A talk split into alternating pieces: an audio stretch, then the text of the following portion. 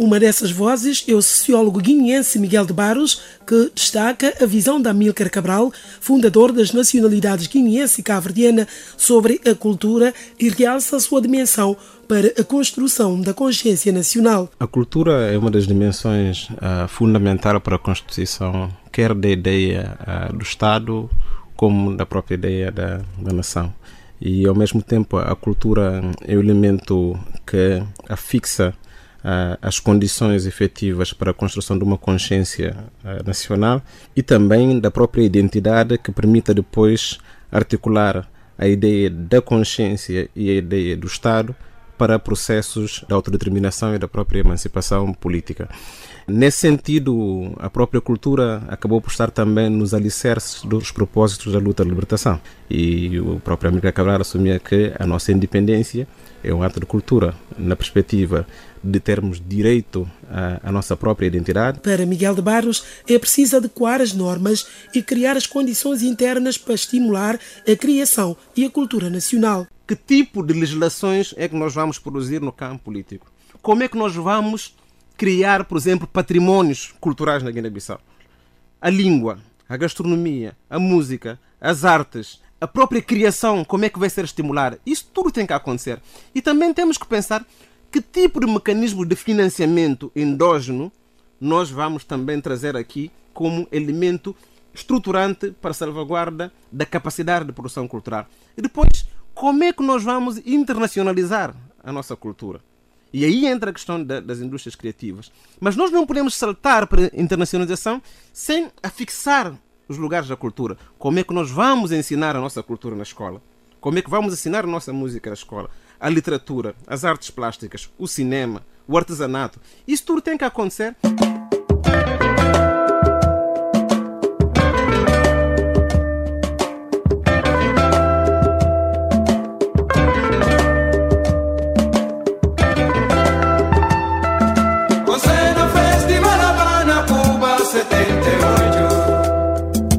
45 anos depois, a decepção é enorme e se manifesta um pouco por todo o setor da vida nacional. O artista plástico guineense Ismael Diatá fala em dificuldades e de falta de atenção do governo em relação à arte. Porque os nossos governantes nunca deram atenção à arte plástica. Porque o país não tem nenhum sítio onde que há vendas de materiais de arte plástica. Tudo que nós temos, temos que recomendar sempre para Lisboa, nem pincel, nem uh, nem tinta. Essa carência de materiais não motiva nenhum artista ficar aqui no país e também não incentiva a nova geração a adquirir esse conhecimento. Tínhamos o Augusto Trigo, um dos primeiros pintores guinenses, mas com falta de possibilidade de valores também que o país não lhe deu, fez-lhe deixar o país. Surgiram outras camada de uma geração que é da geração de Carito Barros e de Manuel Júlio, Fernando Júlio, esses que têm ainda a resistência de ficar no país, mas com enorme dificuldades. O artista plástico pediu por isso respeito para os homens da cultura e alertou para o risco de desaparecimento das heranças culturais do país, visto que muitos artistas estão a fugir agora para os mercados mais atrativos baseando naquilo, estamos a ter enormes problemas de ensinar a nova geração para saber qual é a história da arte plástica. Isso não tem sido e nem foi uma preocupação. Se viram a última exposição que eu fiz, que eu titulei Bissau, no seu fase de desaparecimento, onde que tive que ilustrar as pinturas de Bissau Velho, aquela arquitetura que está a desaparecer cada dia, que não está a ser conservada pelo o nosso Estado a nova geração vão saber como que era Bissau. Ou não outras tendências culturais e não há ninguém que consegue fazer deixar aquelas marcas assim. Estamos a ver hoje o Bissau está numa desertificação. Nenhum músico vai conseguir ilustrar como é que o Bissau era, mais do que um pintor. Não há um escultor que vai conseguir fazer aquela imagem. E não há um poeta que vai conseguir escrever Bissau. Mas um pintor consegue retratar tudo isso. Eu estou a pintar o Bissau. Estou a pintar a culturas étnicas Estou a pintar uma civilização antiga. Essas marcas que nós estamos a fazer devia ser muito bem respeitado. A gente não pede dinheiro para ser artista. A gente pede o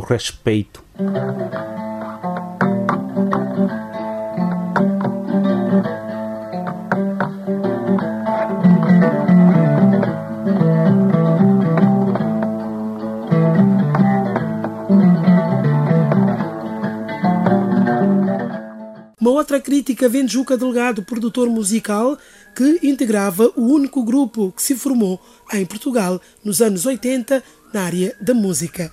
Juca Delgado discorda como o setor da cultura está a ser gerido no país. Olha, é a desestruturação de um país. É exatamente isso, porque os músicos naturalmente não vivem numa ilha, vivem na Guiné-Bissau e com todos os problemas que nós revivemos, acaba por reverter também na, na, na questão cultural. E com o agravante de que a, a, cultura, como ele é relegada sempre ao segundo plano, pior estamos. Quer dizer que não há estrutura, não há uma política que defenda os artistas de modo geral, não é? Particularmente os músicos, e acabamos por sozinhos ter que andar e esforçar e batalhar e, e derrubar muros para que se consiga fazer algo. A única vez que houve uma bolsa de estudo foi essa bolsa que nós usufruímos, não é? Em 83 com muita pena, não é? Porque há tanto talento, há tanta gente para, para sair e para formar e para, e para capitalizar a nossa cultura, não só no, no campo da música, mas como eh, do artesanato, da dança. É tudo talento, é a cultura que nós temos, é a nossa arte.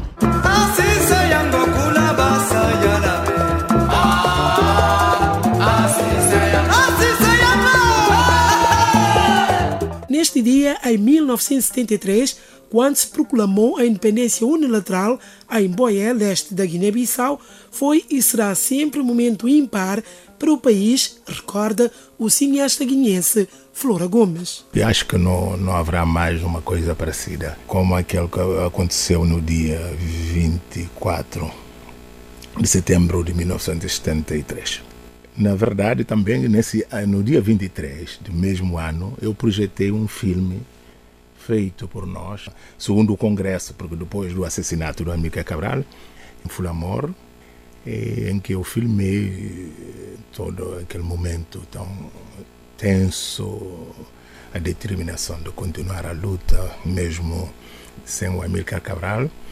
E na véspera, nesse, na véspera, quando chegamos ao local da proclamação do Estado, estava nesse, naquele, naquele momento algumas o primeiro homem que eu vi a filmar na minha vida, que é um francês, Mário Maré, ele que fez um filme chamado Lala Queima, até agora que estamos à procura da cópia. E isso só para dizer que realmente 24 de setembro de 1973 é um marco inesquecível. Já com várias obras feitas, o cineasta lembrou ainda de alguns momentos de grande entusiasmo do cinema guineense logo após a independência. E nunca imaginei na minha mente que algum dia essa, essa grandeza do nosso país me podia dar essa possibilidade de poder contar uma história como é a história de, que eu contei em todos os meus filmes.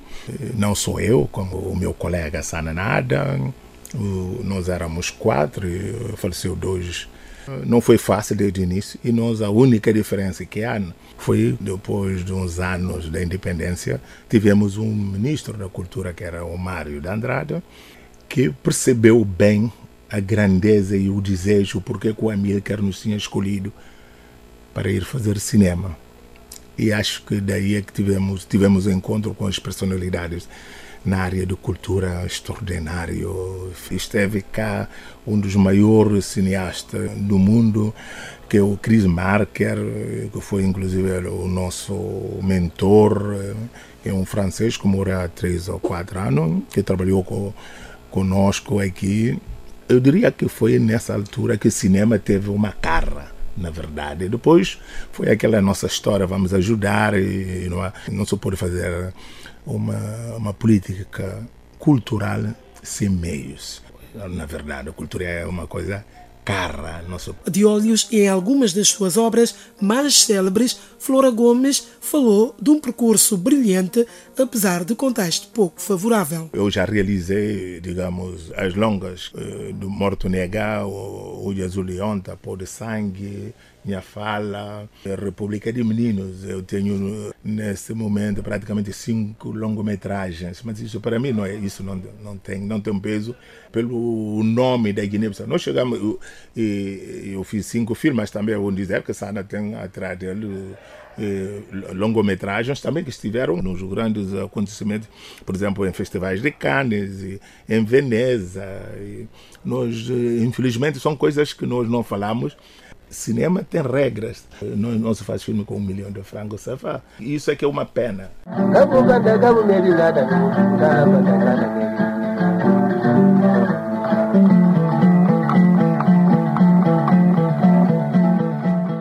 Também o escritor guineense Edulai Silá não escondeu a sua revolta em relação à situação atual do país e realçou a importância da leitura para combater esses males, em particular a corrupção. O cidadão que lê é, um cidadão mais culto. Um cidadão que lê é um cidadão que tem a mente mais aberta, está mais preparado a aceitar ideias novas. Um cidadão que lê é um cidadão que não pratica atos de violência, um cidadão que lê é um cidadão que não rouba, um cidadão que lê é um cidadão que não entra nos esquemas de corrupção que estão a minar a nossa economia e o, o nosso dia a dia. Portanto, essa paixão que deve ser incentivada pela leitura, o hábito de, de, pegar no livro e ler, livro que agora já temos disponível de uma forma ou outra, ainda continuamos sem ter muitos locais de leitura, mas eles existem e vão uh, sendo cada vez mais, uh, mais ricos, mais apetrechados com obras nacionais. A realidade é que temos que fazer algo mais para que, sobretudo, a nossa juventude tenha a oportunidade de ler mais e tornar-se cidadão cada vez mais consciente dos seus direitos e deveres.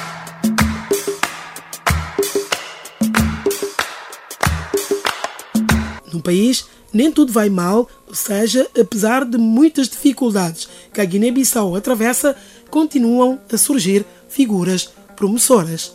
É o caso da Nerda Batista Fonseca, licenciada em Engenharia Informática em Itália, que agora dedicou-se ao mundo da moda e fala de uma experiência de quatro anos com o tradicional pano de pente. Mudou muito e devo dizer a verdade que de início concentrei-me mais na, em artigos femininos, roupas, bolsas, sapatos. Comecei com aquilo que eu tinha mais domínio.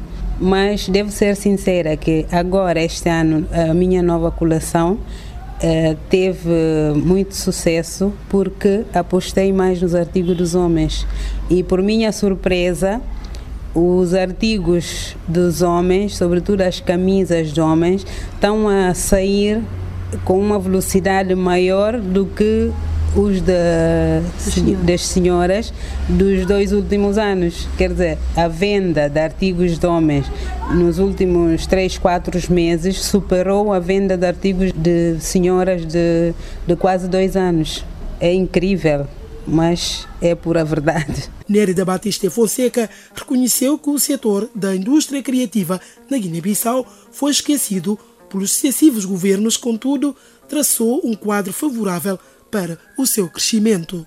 Do meu ponto de vista, é uma área, não posso dizer desprezada, mas também meio esquecida ao longo do tempo, mas que também, graças a Deus, nos últimos três anos está sendo valorizada aos poucos. Digamos que já o nosso Estado começou a ter um olhar para a área de cultura, de indústria criativa e isso é muito bom sinal. Significa que há uma ligeira mudança e que eu sinceramente espero com todo o coração que continue sendo valorizada cada vez mais, porque é mesmo necessário. Não podemos passar eh, toda a vida focada nas outras áreas e esquecer por completo esta área que também faz parte.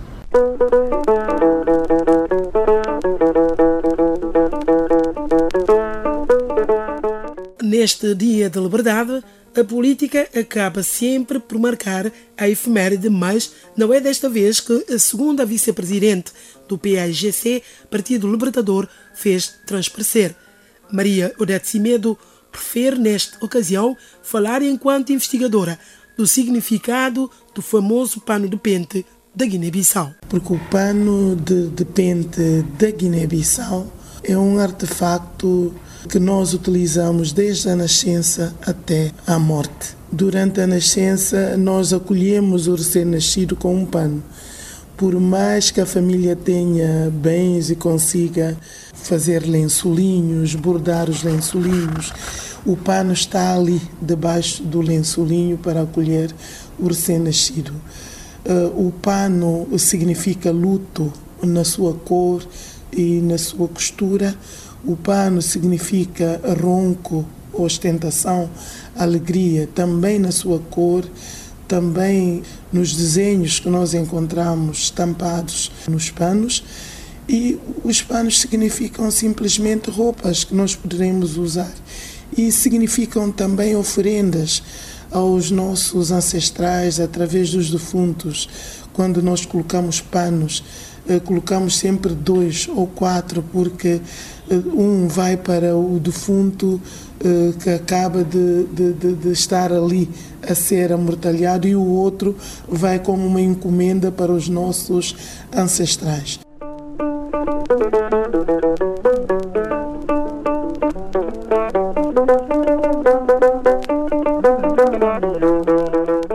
Alessia Tubalde, formada em Direito em França, mas decidiu trabalhar na área da gastronomia, profissão que disse ser uma paixão. Temos muito a ganhar aqui. Podemos usar os nossos produtos, que são ricos, em vez de, de valorizá-los também, porque são pouco valorizados. Foi assim e as pessoas começaram a aderir e fazemos entregas ao domicílio ou serviços de takeaway. De olhos postos na emenda, Alessia Tubalde prometeu transformações com base nos ingredientes africanos e dos pratos mais procurados. Por que não fazer caril de baga fumado, que é muito bom? Por que não usar baga fumado na salada? Uma salada fria de baga fumado. É bom, é muito bom. É mais ou menos um salmão fumado, mas melhor para.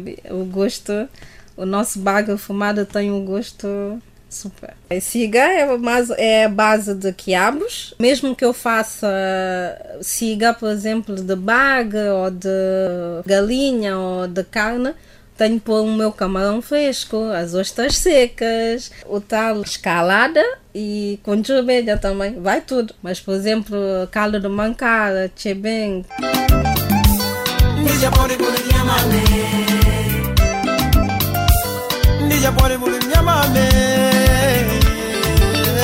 as celebrações de 24 de setembro, o Dia da Independência Nacional, decorrem este ano sem pompas e circunstâncias. Em causa, o governo alega falta de meios financeiros. Em declaração à imprensa, Aristides Ocante da Silva, presidente da comissão organizadora, revelou que os aspectos ligados ao recenseamento eleitoral ditaram as prioridades do governo neste momento.